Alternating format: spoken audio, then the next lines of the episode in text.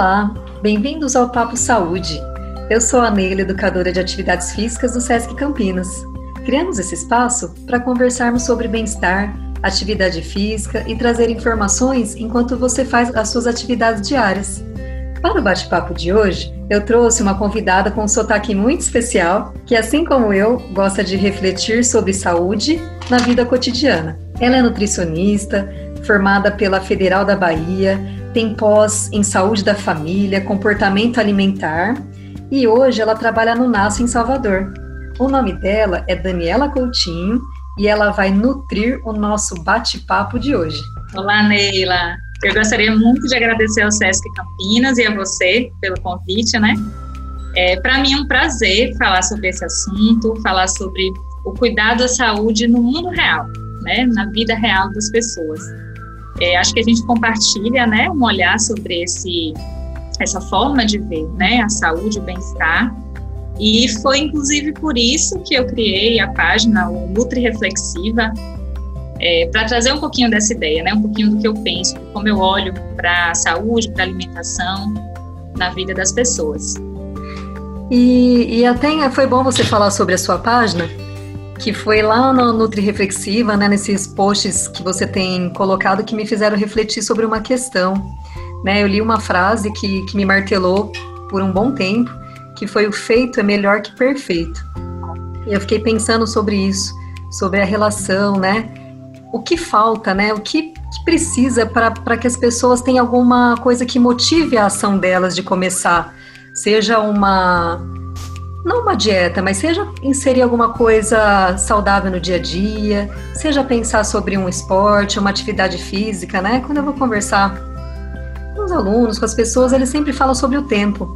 Ah, professora, eu não tenho tempo para fazer, ah, eu não tenho tempo para me alimentar bem, eu não tenho como fazer um cardápio legal porque eu não consigo montar, né? E eu fiquei com essas questões na cabeça sobre isso, né? Será que precisa tanto tempo assim para que ela monte um cardápio super especial? Será que precisa é, três horas do tempo dela para fazer uma atividade física, né? Alguma coisa que melhore a saúde dela? Precisa tudo isso? Então eu fiquei com essas reflexões, né, do porquê que precisa tanto despender tanto tempo, né? Será que não dá para a gente começar de uma forma mais simples?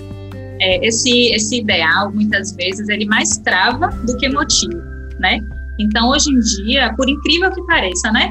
É, o excesso de informação, o excesso de referências sobre o que é uma alimentação saudável, o que é um estilo de vida saudável, então, que a gente acaba sendo bombardeado, né, nas redes sociais. Uhum. Então, esse excesso de informação e de referências, ele cria uma idealização de que para a gente estar tá saudável, para a gente estar tá se cuidando, a gente precisa ser ou estar fazendo é, determinado tipo de exercício, determinado padrão de alimentação, na verdade não precisa ser assim, né? Isso acaba, como eu falei, mais bloqueando a mudança do que é, desencadeando motivação, desencadeando movimento, né? Desencadeando ações.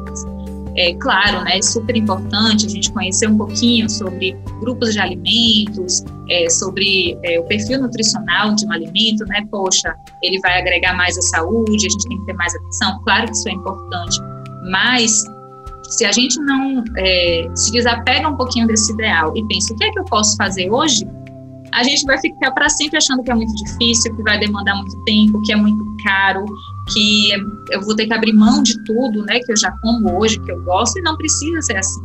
Então, é totalmente possível a gente conciliar é, uma alimentação equilibrada, saudável, com o que a gente gosta, com, a, com aquele padrão de alimentação que também nos conecta com a nossa cultura, com a nossa família, né? Então não precisa ser é, um caminho tão difícil, um caminho tão radical que rompe totalmente com o que a gente faz hoje. É, é porque é isso que você fala, né? Precisa comer as três, três tipos de frutas por dia. Nossa, eu preciso fazer atividade aeróbica, eu preciso fazer musculação, eu preciso fazer flexibilidade. Eu nunca fiz nada. Eu preciso começar com tudo isso se eu quero uhum. dar um passo, né? De repente não. De repente eu vou procurar uma atividade física que eu olho e me dá prazer em fazer primeiro. né? Muitas vezes eu falo que não é o que a gente quer, é o que a gente precisa. Mas nesse momento, para quem não tem esse olhar, para quem tem essa dificuldade de começar, por que não começar por aquilo que a pessoa gosta, né? Por aquilo que, ah, eu gosto Isso. de dançar. Eu sempre dancei. Dançar é uma super atividade física. É uma atividade que queima caloria, dá alegria, principalmente uhum. traz bom humor, né? Ah, eu gosto de caminhar, eu gosto de ver o parque, eu gosto de sair um pouquinho. Pronto. Primeiro, então, acho que para dar esse passo, a gente precisa escolher alguma coisa que dê bom humor, que uhum. faz a gente ir com alegria para isso, não como uma tarefa, ah, é mais uma tarefa do dia, né? Senão é mais uma coisa que você liga o automático isso. e começa a fazer sem reflexão.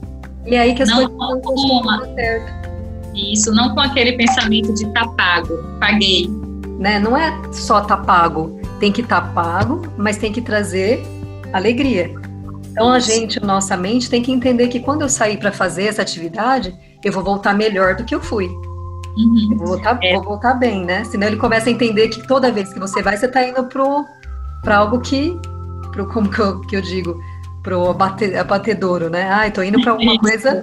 Pro sacrifício. O sacrifício, exatamente. Estou indo para o sacrifício. E não é assim. É um sacrifício muitas vezes, você ir, uhum. mas é para um bem maior, né?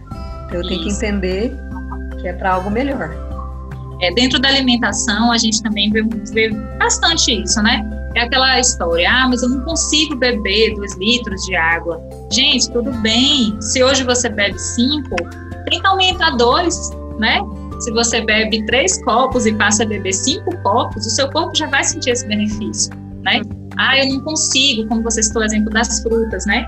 A gente tem uma recomendação que é geral é, sobre o número de porções de frutas diárias, né? Que a população brasileira deveria consumir, que a gente tem aí entre 3 e 5. Mas, gente, uma é melhor do que nenhuma. Então, se eu não consigo consumir três, se eu ainda não conseguir é, me organizar na minha rotina para é, ter essa disponibilidade em casa, ou se eu não gosto ainda de uma variedade tão grande de frutas, eu posso começar com uma, com aquelas que eu já gosto, é, aos pouquinhos tentar identificar formas de consumir ou de combinações que eu vou é, achar mais agradáveis, uhum. é, pensar horários, poxa, nesse horário é possível levar uma aqui no meu lanche, ou é possível colocar uma fruta no meu café da manhã, por exemplo, né?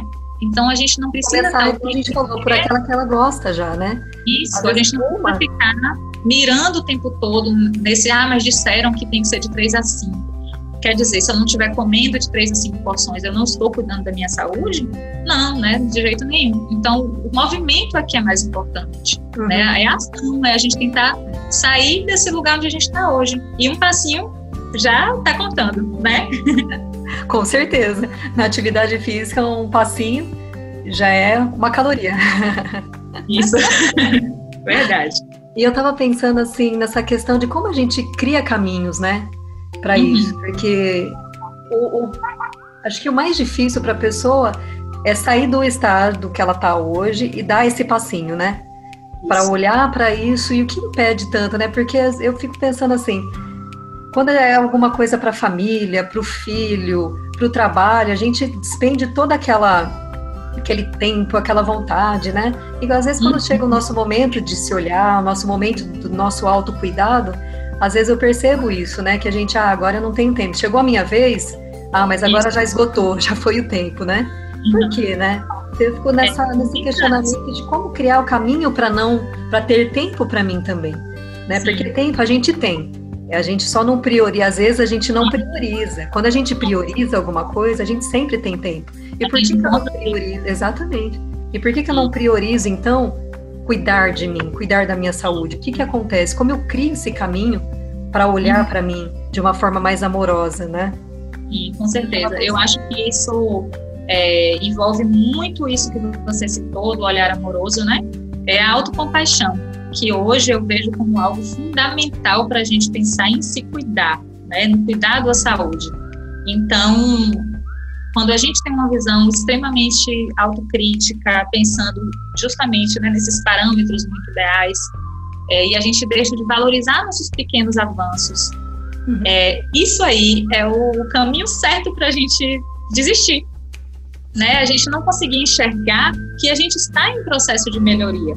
Então, não é porque a gente não chegou ainda no lugar onde a gente acredita que seja o ideal, ou que os profissionais digam que seja ideal, que a gente não está fazendo um bom trabalho, que a gente não está se cuidando.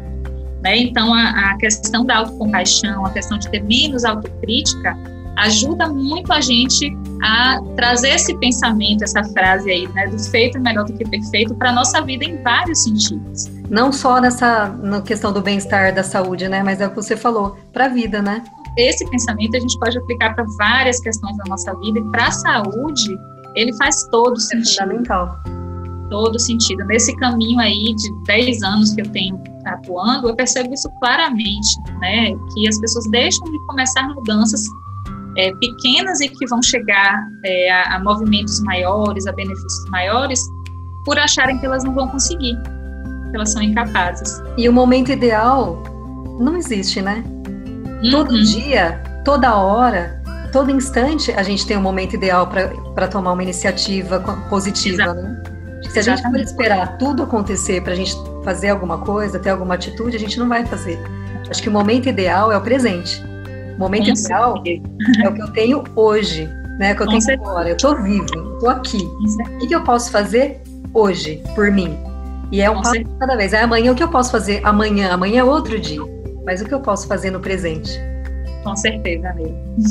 ah, Dani, eu acho que é um pouco essa reflexão que eu queria trazer para as pessoas que vão escutar a gente. Eu acho que elas começarem, elas iniciarem de algum lugar. Não importa o que vai acontecer amanhã, o que já aconteceu, para ela olhar para ela hoje, para ela mudar, né, para ela se cuidar, pensando no que ela tem agora. Com e certeza. Eu agradecer.